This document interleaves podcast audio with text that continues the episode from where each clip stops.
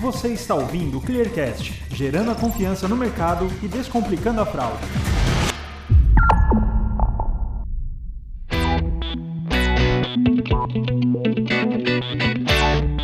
Esse é o Clearcast, o podcast da ClearSale. Aqui vamos discutir assuntos como tendências de mercado, tudo sobre o cenário da fraude, empreendedorismo, marca empregador e muito mais. O tema de hoje é digitalização das empresas, o impacto da quarentena. Eu sou Felipe Tilian, jornalista responsável pela produção de conteúdos da ClearSale e para a gente abordar esse assunto, eu convidei aqui o CEO da ClearSale, Bernardo Lustosa, que também é doutor em administração de empresas pela FGV de São Paulo. O Bernardo é empreendedor de destaque da Endeavor, investidor anjo e empresário certificado pela Universidade de Stanford nos Estados Unidos. Seja bem-vindo, Bernardo. Obrigado por aceitar o nosso convite. Obrigado a vocês. Espero que a gente tenha um bate-papo tranquilo aí e, e, interessante sobre o tema. Vamos lá agora com o Felipe Delacqua. Felipe, dessa vez eu vou fazer diferente. Eu vou deixar que você se apresente e fale um pouquinho da Vetex. Meu nome é Felipe Delacqua, eu sou sócio da Vetex, é, atuo hoje como VP de vendas. Vetex, para quem não conhece, é a maior plataforma de e-commerce da América Latina, uma empresa brasileira, já presente em 30 países e levando a bandeira brasileira aí pelo mundo. Prazer aí. Obrigado pelo convite. Obrigado você por aceitar, Felipe. E agora o Patrick Striplit. Bom que você acertou. Sou o Patrick, sou diretor de vendas e novos negócios na Vetex. O Felipe contou um pouquinho do que a gente faz. A ideia é a gente contribuir aí para trazendo todo mundo aí para a vida digital.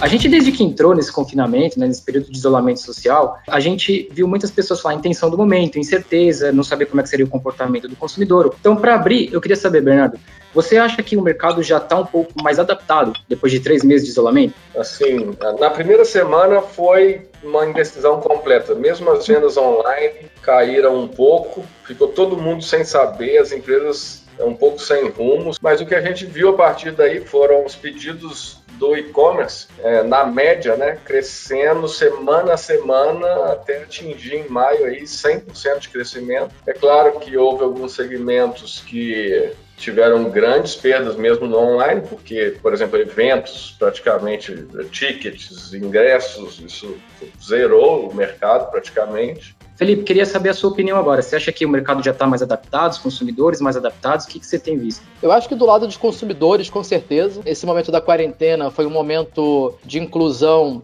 de duas áreas muito importantes, né? A terceira idade vindo a comprar aí pela primeira vez, muito pelo fato de ser grupo de risco, né? E não ter possibilidade nem poder ir uma farmácia ou supermercado mesmo eles estando abertos, né? Você vê aí parte da base da pirâmide, né? A classe C, D e E também fazendo sua compra pela primeira vez. Só nesse primeiro trimestre do ano foram mais de um milhão de novos consumidores que fizeram uma compra pela primeira vez. E eu acho que do lado do lojista, né, assim como o Bernardo falou, acho que no primeiro momento, né, ninguém sabia quanto tempo que a gente ia ficar em quarentena. Deu duas semanas, né? Todo mundo viu que a crise se alastrou muito rápido globalmente e que o Brasil não ia sair dessa tão rápido. As empresas começaram sim, né, a, a, a tomar decisões e até empresas bastante grandes, né, que têm tradicionalmente tomam decisões mais demoradas, começaram realmente a, a tomar decisões, seja ela implementar e-commerce. Perfeito, Felipe. Patrick, queria sua opinião sobre isso. É, só complementar, acho que corroborando aí com o que tanto o Bernardo quanto o Felipe já falaram, a questão da, da que a gente tem falado muito, né, da, da, mudança do mindset das pessoas, né? E aí eu acho que isso está muito ligado à mudança de comportamento. Então, assim, a gente foi obrigado a mudar de comportamento. Os marcos de reflexão, né, de inflexão, de mudança de rumo da história são, às vezes, por alguma coisa que aconteceu. Né? Eu estava outro dia numa live, a gente falou lá sobre, na época lá da, da crise do petróleo, se estimulou a falar no telefone. Daqui a cinco anos, quando a gente olhar para trás, a gente fala assim, pô, é, quando teve o Covid lá, foi quando realmente mudou que as empresas passaram a não abrir mão mais do digital. Porque assim, olhar o digital, todo mundo já olha. Mas acho que não abrir mão mais, eu acho que está claro que daqui para frente ninguém pode mais abrir mão.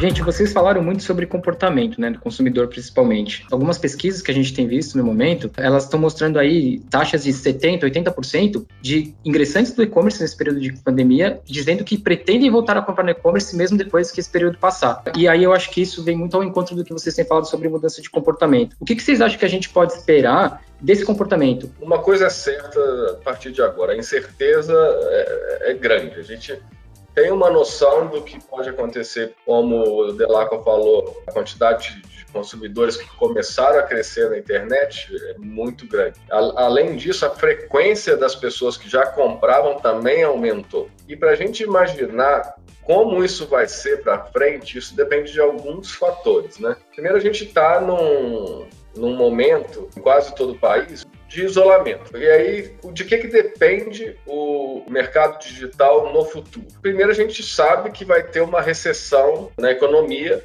que vai impactar consumo. Impactar consumo impacta físico, impacta digital. Porém, no Brasil, somente 5% do varejo é digital, era digital pré-Covid. Por mais que a gente tenha, sei lá, 20% de queda no, no, consumo por uma ocasião de recessão, se a gente tiver uma migração de desses 80 que sobraram, 5 pontos percentuais, o e-commerce mantém o dobro. Só que é difícil adivinhar o que vai acontecer depois, porque depende do que, do quanto retorna para o físico e do quanto retorna para o físico pós-vacina, porque aí tem um grupo de risco que vai sair de casa.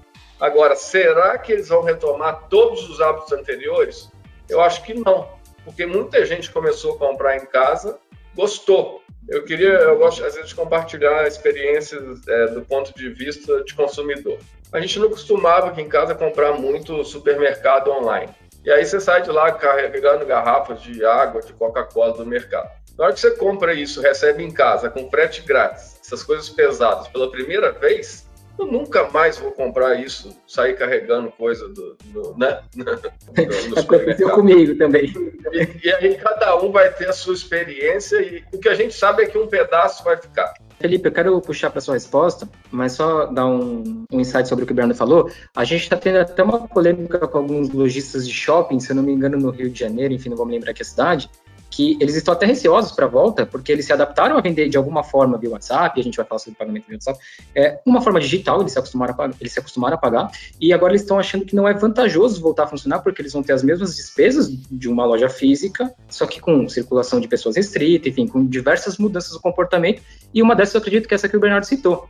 Nem todas as pessoas vão voltar para a rua agora, de qualquer forma. Queria só, só dar esse insight antes de pedir de saber a sua opinião sobre essa pergunta do comportamento dos consumidores a partir de agora.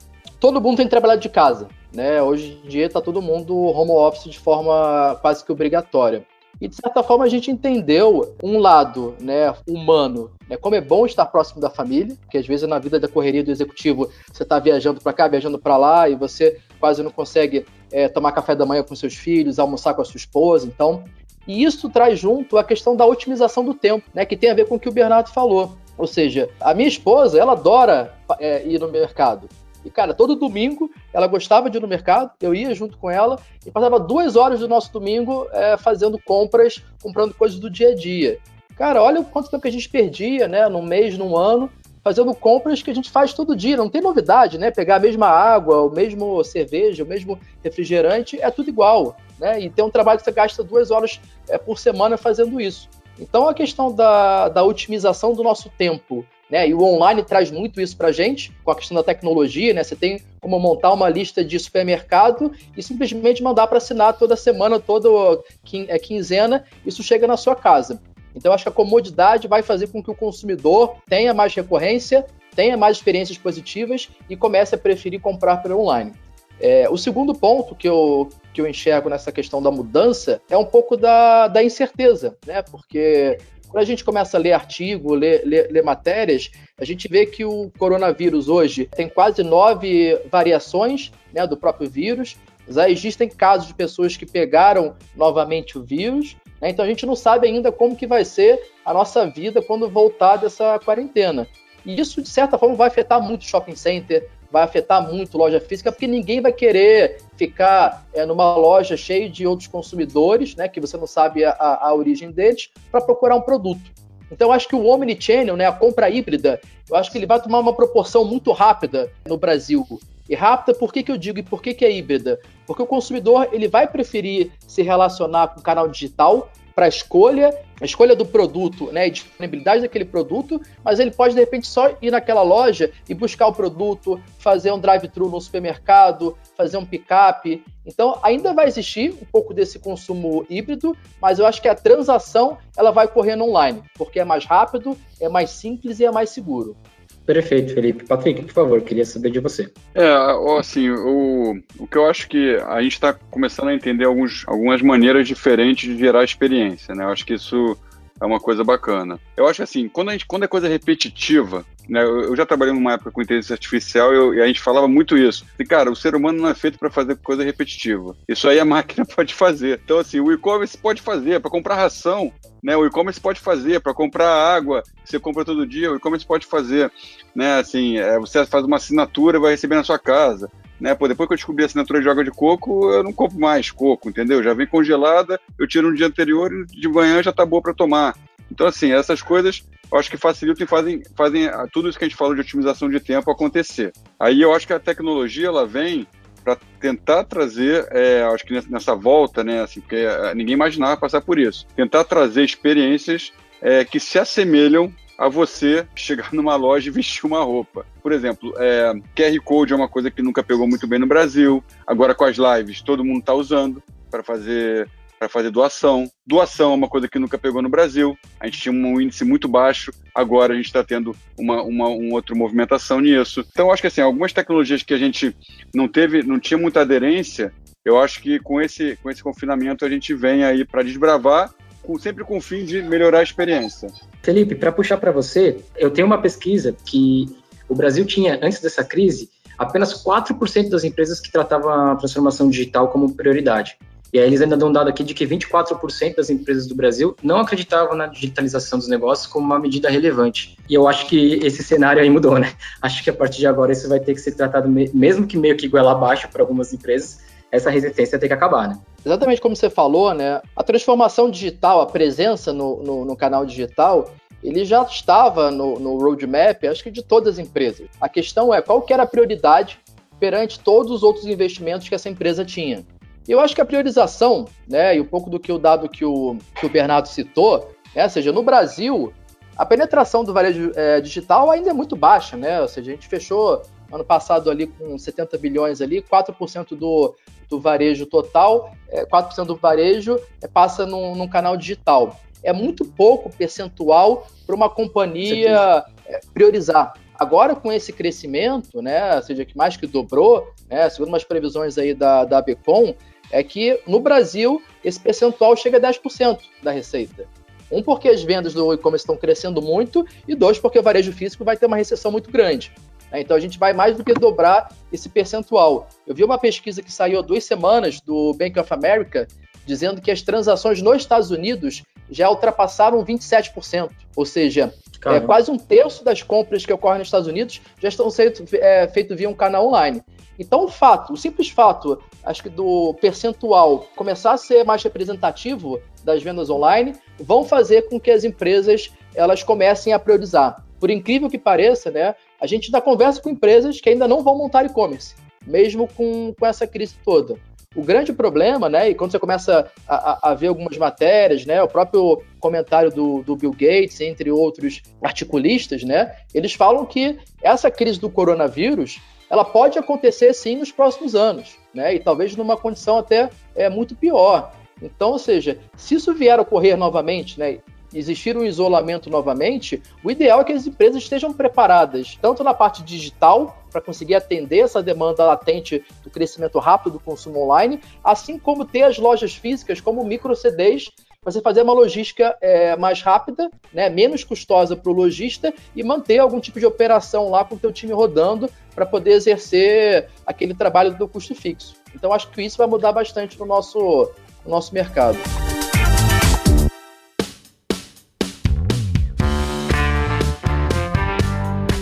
Alguns produtos, como frutas, verduras, carnes, ele ainda percebe alguma resistência para que a galera escolha isso e compre isso via online, né, em meios digitais. Que eu lembro que lá no começo muitas empresas tiveram problema com essa questão, né? Alguns períodos de entrega que eram aí prazos de entrega que eram de dois, três dias, chegaram a ser 15 dias ou até mais, né? Então também quero que vocês falem sobre isso. Olha, olha que interessante, né? E um pouco do que a gente está falando aqui sobre a questão da da mudança do comportamento do consumidor. Tá todo mundo, de certa forma, sedentário. É, as academias de prédio estão fechadas, né? E acaba que você não tem se exercitado, né? Nem para se locomover, para pegar um ônibus, para pegar um carro.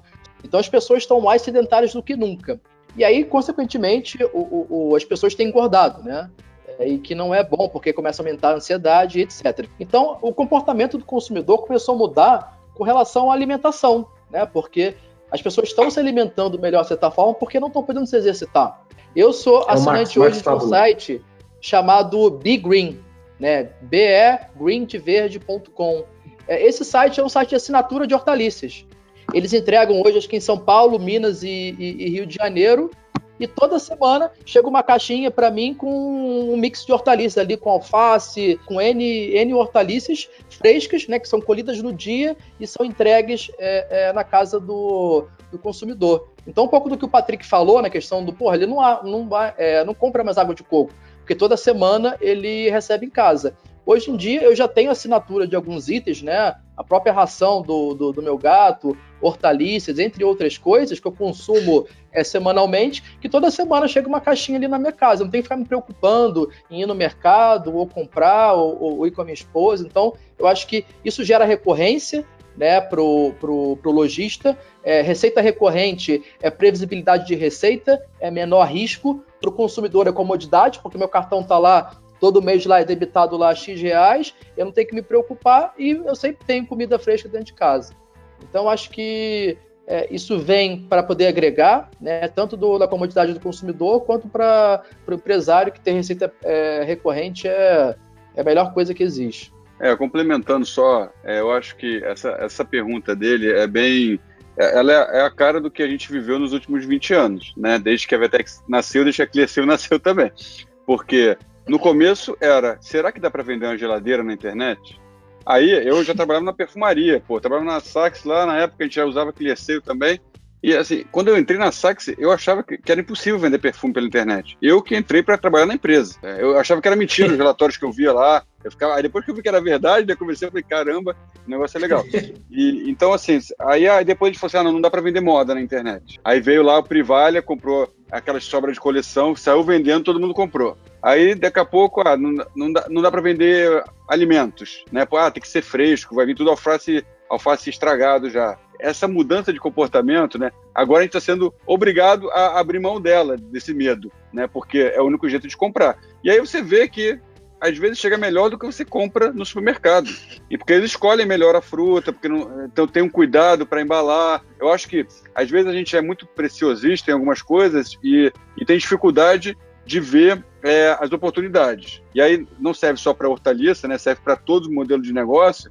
A gente vê o que, que isso abre de oportunidade para mim. Na hora que as coisas se transformam em digital, vem o pacote completo. O consumidor passa a ser digital. Isso. Se você vender alface e ela chegar amassada ou velha uma vez, acabou. Você não vai mais comprar alface deste fornecedor. É, esse é o consumidor digital, ele é chato. Se você matou a experiência dele uma vez, provavelmente você não vai ter uma segunda chance. Quando você vai no supermercado escolher a sua alface, a responsabilidade é sua. Quando ela é entrega na sua casa, a responsabilidade é de quem é de quem está prestando o serviço. Sim. E o consumidor passa a ser digital nesse momento. A experiência tem que contar.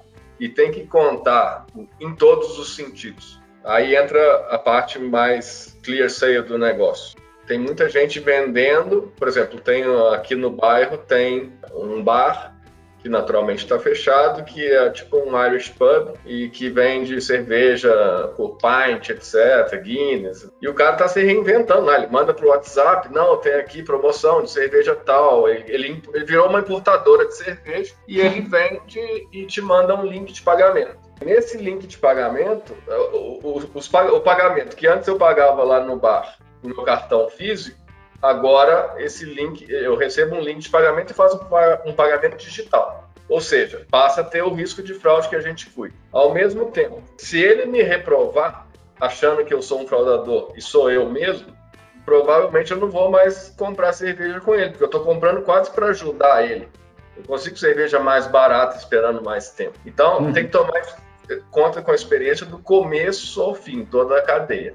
Claro que está todo mundo no começo, é claro que está todo mundo aprendendo, mas o consumidor digital é chato e as empresas vão ter que aprender a conviver com esse consumidor.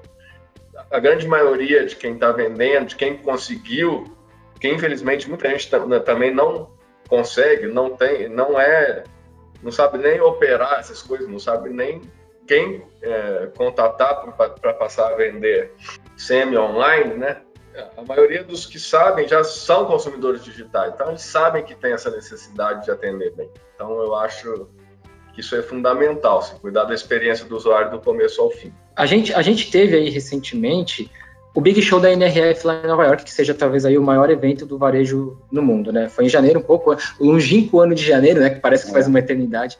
E, e o Bernardo estava falando sobre a experiência de usuário, né? Que é um usuário que tem cada vez mais bagagem, que vai estar cada vez mais exigente. E lá eles abordaram muito a questão de, do quanto é necessário você encantar o cliente hoje em dia, você trazer experiências realmente encantadoras.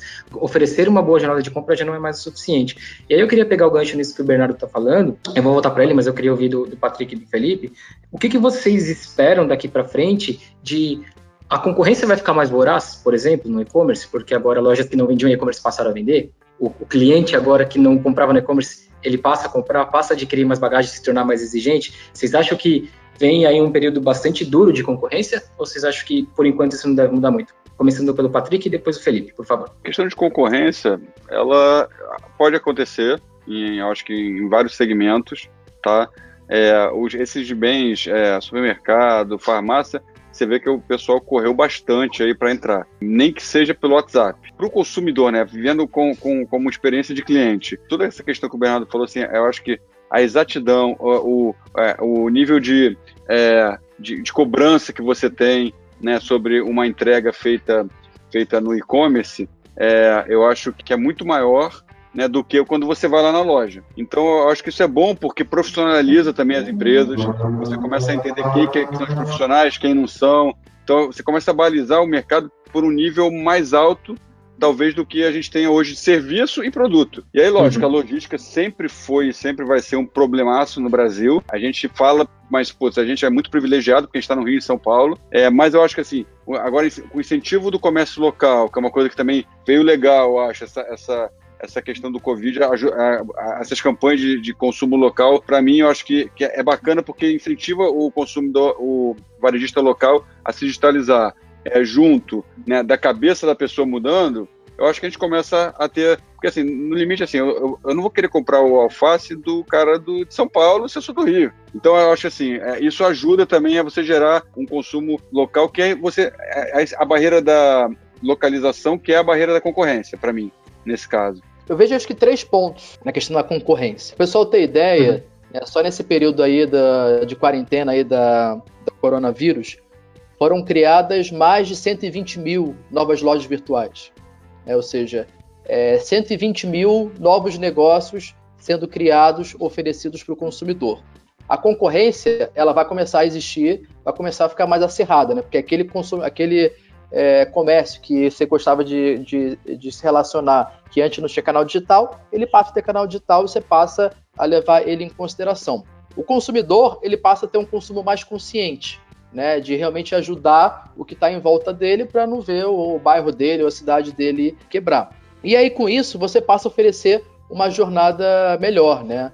E no final das contas, né, o, o, e você tem diversas pesquisas no mercado que falam sobre isso, né, onde o consumidor ele prefere pagar mais é, para ter uma entrega mais rápida, para ter um serviço de qualidade. Então, assim, o consumidor ele paga mais por isso. Então, o que vai acontecer com o comércio eletrônico daqui para frente é que a disputa não vai ser mais por preço, a disputa vai ser por serviço. Quem oferecer o melhor serviço, a, a maior quantidade de serviço para que o consumidor possa escolher, vai sair na frente. Não quer dizer que o cara que tem uma garrafinha que, que é mais barato, mas ele vai demorar cinco dias para entregar. Se eu tiver um comércio que é do lado da minha casa e que eu vou pagar mais caro, só que eu posso buscar lá daqui a duas horas, eu vou preferir pagar mais caro e buscar lá. Isso envolve é, é, uma maturidade maior do varejo como um todo, então acho que vai existir a concorrência, vai ficar mais acirrada, a, competição ela passa de ser preço para oferta de serviço, né? E com isso as empresas tendem a ficar mais profissionais, né?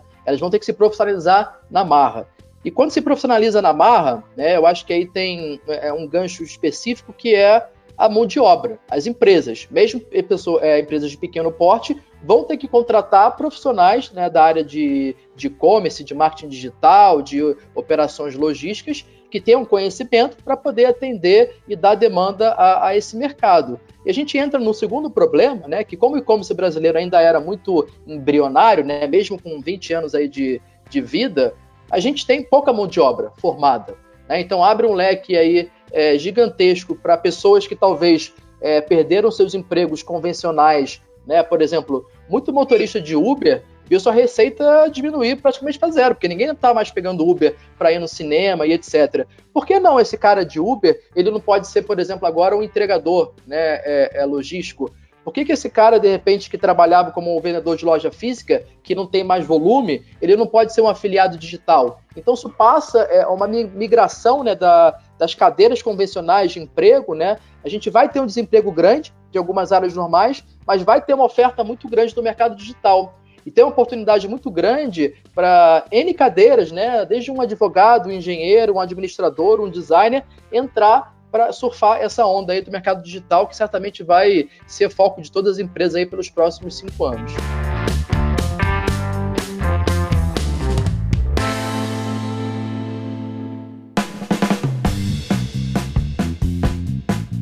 Pessoal, quero agradecer demais a presença de vocês, por trazer conteúdo bacana, por a gente fazer uma troca muito legal aqui de experiências. Então eu vou deixar todos vocês se despedirem. Quero começar pelo Patrick. Patrick, muito obrigado por estar aqui com a gente. Espero que a gente possa produzir mais coisas em breve. Obrigado, é um prazer aí. Admiramos muito a ClearSale, a Vetex é parceira da ClearSale aí de longa data. Temos muito cliente comum, então para a gente sempre é uma honra estar junto. Obrigado, Patrick. Felipe, você agora, por favor. Obrigado aí, Felipe. Obrigado, Bernardo aí, todo, todo o time da, da ClearSale. É muito honroso que o mercado tem feito. Né? A gente está aqui falando de é, três altos executivos aí de grandes companhias, né? das maiores em seus segmentos, para poder passar esse conteúdo, porque a gente acredita muito na educação. É, obrigado aí, Bernardo. Faz as honras aí. Obrigado, Felipe, organização da ClearSale aí por ter feito. Sempre dá um trabalhinho para organizar essas coisas. Obrigado a todo mundo que teve interesse de participar. Como o Delaco falou, é, a educação é, é, um investimento que não tem retorno tão tangível assim, direto, mas é, é um investimento prazeroso, vamos dizer assim. É algo que você sabe que vai retornar algum dia, você sabe que está ajudando alguém, mas você não sabe exatamente quem, nem quando, e nem como isso vai retornar, e se não retornar também, fica algo, você doou algo positivo para alguém quando você compartilha conhecimento. E obrigado, Delaco e Patrick, vocês trouxeram bastante riqueza, acho que vocês é que fizeram a riqueza desse debate. Quero agradecer também vocês que nos escutaram aqui até agora. Se você ficou com alguma dúvida ou quer enviar algum comentário, sugestão, é só mandar para a gente no comunicacal.clear.seio, que é comunicação sem cedilha e sem acento. Se você quiser saber mais sobre a ClearSale e os nossos produtos, basta acessar br.clear.seio e também nos seguir nas redes sociais. Obrigado e até a próxima.